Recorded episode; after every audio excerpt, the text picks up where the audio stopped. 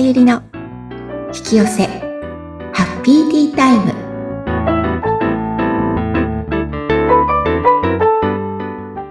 こんにちは。こんにちは。自己実現コーチの深田さゆりです。今日もハッピーなティータイムを過ごしましょさゆりさんよろしくお願いいたします。うよろしくお願いします、今回のハッピーアイテムは何でしょうか？はい、今回はですねうちのめちゃくちゃ近くにあるんですけれど。はい。カフェザローズというあの山手111番館という西洋館の1階にあるうんと地下1階でも見えるし、い裏に回ると1階なんですけれど、はい。1階のね、カフェなんですね。で、はいここのカフェが、もうお庭がもうとにかく素敵で、うん。こちらになるんですが、おー。ちなみさんも行ったこと、そうなんです。さゆりさんに連れて行ってもらってですね、行きましたが、全体像はこんな感じだったんだと思って今。そう、そうなんです。外から見た全体像こんな感じで、カはい。フェの中から見ると、このうんバラの時期はね、お庭のバラがものすごく綺麗に見えるし、はい。おバラじゃなく、がなくても、お庭がとにかく広くて綺麗なので、はい。すごくいいんですよ。昔ね、セッションで私よくここ使ってて、うん。あの、お庭見ながら、こう、食べられるというか、座れるので、はい。ちょっと気持ちを解放できるんですね。そうですね。あのー、ちょうど外で私たちもその時、あのー、お茶してましたけれども、ねそう、すごい気持ち。ちよかった。おしゃべりに夢中だったから建物全体見てませんでした。そうですよ。こんな感じだったんだと思って。そうなんですよ。はい。ここのね、ケーキとかもでもね、すごく美味しくて、紅茶も、あの、ローズのお茶とか、うん。ソフトクリームがローズの味のするソフトクリーム。そう、すごい可愛いんですよね。ケーキとかね。お皿もね、すごく素敵で。そう、だって私食べたいものがもう売り切れで食べられなかったんです。あ、そうだったんでしたっけ？そうそうそうそう。あの、ここね、昔、昔っていうか、だいぶ前はあんまり人来なかったんですけど、あ、そうなんですか。結構す、あの、端っこにあるので、あの、うんや港の見える、見える丘公園のはい。東端にあるんですよ。うん。で、あんまり人が来なかったんです。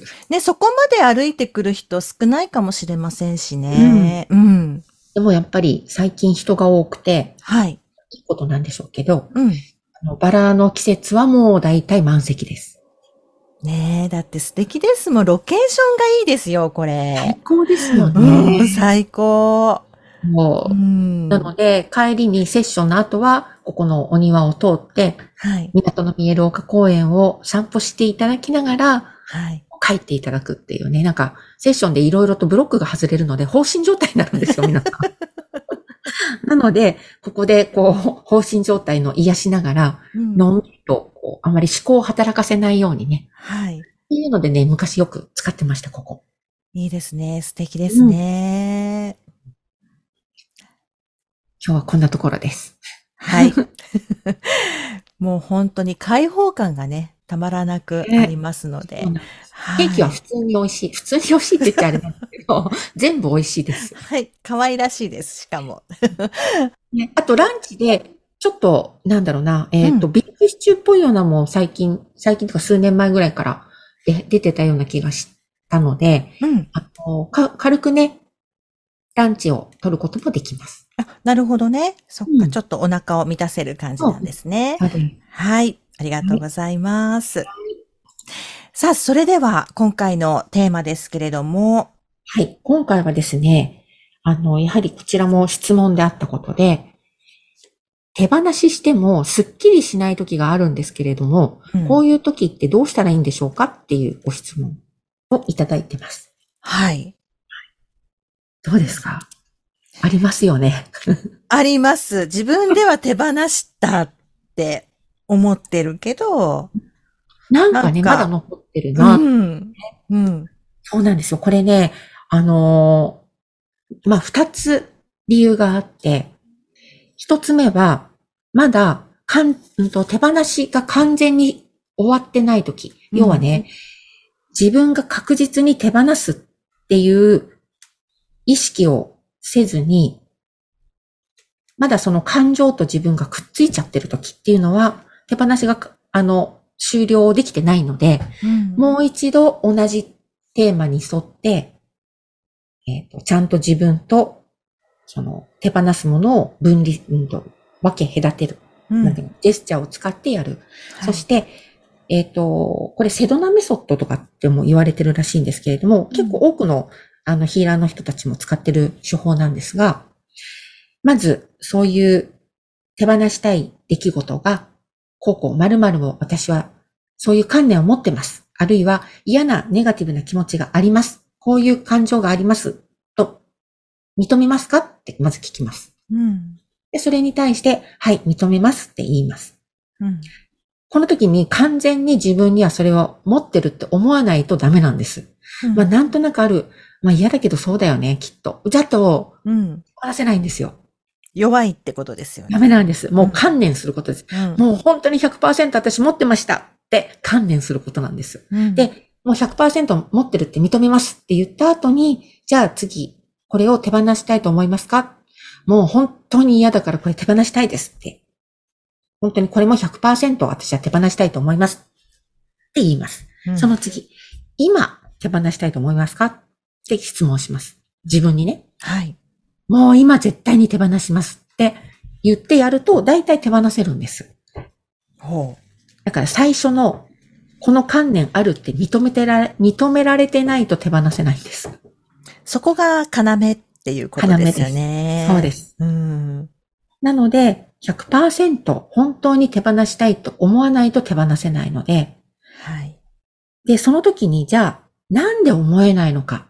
うん、これが2番目です。まだ、うん、えっ、ー、と、手放す観念が付着している場合が、だから1個じゃないってことです。その一つの出来事に対して、いくつか手放す観念があるときには、一個だけやってもスッキリしないので、例えば手放す、一個目が手放せたとしたら、まだもやもやしてる。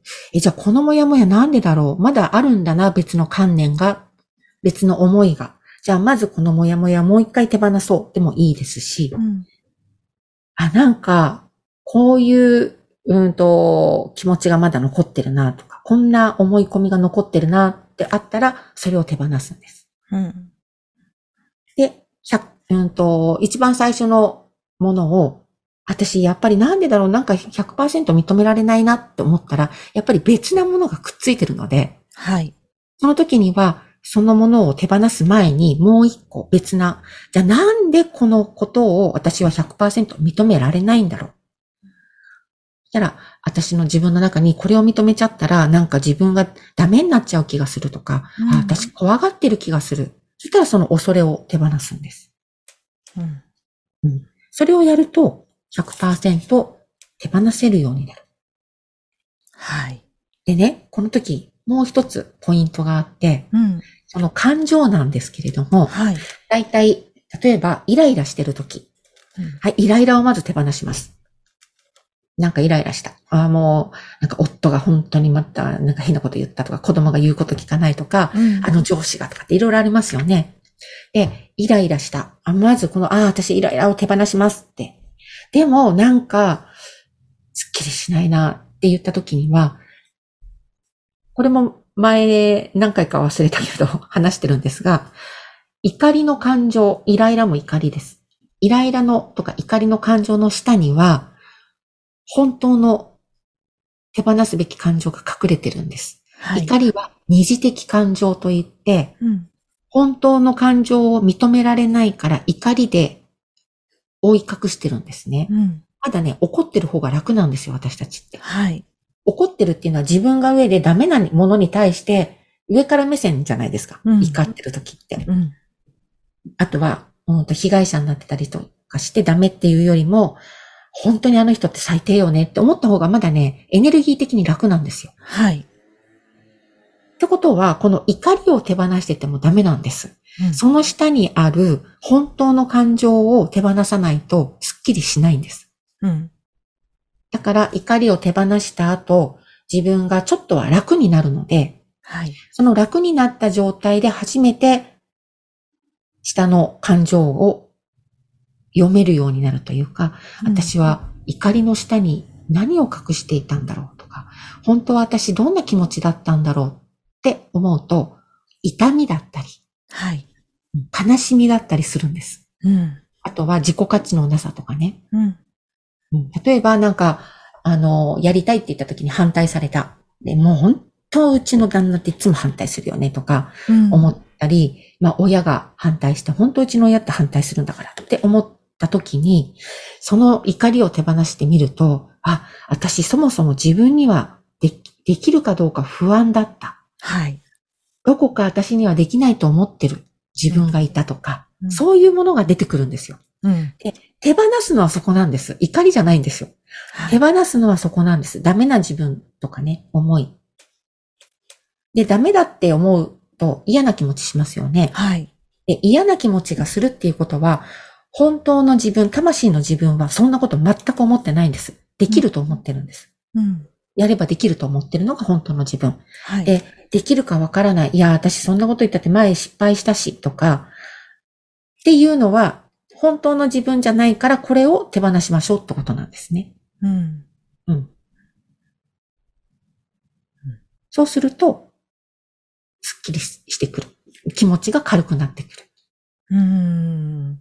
そしてその時に、あ、前は失敗したけど、もう一年経って私も成長してるし、うまくいくかもしれないっていう、ちょっとポジティブな気持ちが入ってくる状態になるので、浮上するから。これね、浮上しなかったら絶対にネガネガティブな状態はネガティブの周波数と合った思考しかやってこないんですよ。うん、だから絶対にポジティブなことなんて考えられないんです。まあそうですよね。絶対無理です。うん、うん、うん。あの、思いついたとしても思い込もうとしてるだけで、自分の感情はついていけないんですよ。うん、だからこう、ぐるぐる堂々巡りみたいになっちゃうんですもんね。うん。なので、まずはそのネガティブな感情、本当の痛みを見つけたらそれを手放して、ちょっと浮上したら、浮上した分だけいいことが入ってくるんです。うん、そこに見合った周波数の考え方が。はい。なので何回かやっていくと、だんだんだんだん上がってきたり、えっとね、もう、ネガティブにどっぷりハマっちゃってる時には、すぐにいい考えなんて無理です、これは。うん。なので、時間を置いてください。例えば寝るってすごく最高なので、はい。翌日間、翌日もう一度ポジティブな考え方を考えてみようとか。うん。今すごくいいです。うん。でね、ま、なんかね、美、魔法の薬なんですよ。え、寝るが？うん、寝ることが。リセットされるんです、自分が。はあ。あの、リセットというかね、正確に言うと、これはエイブラハムが言ってたことですけれども、えっと、寝てる間に自分のネガティブな周波数を強める働きが寝てる間はストップするそうなんです。あ、そうなんですね。うん。うん。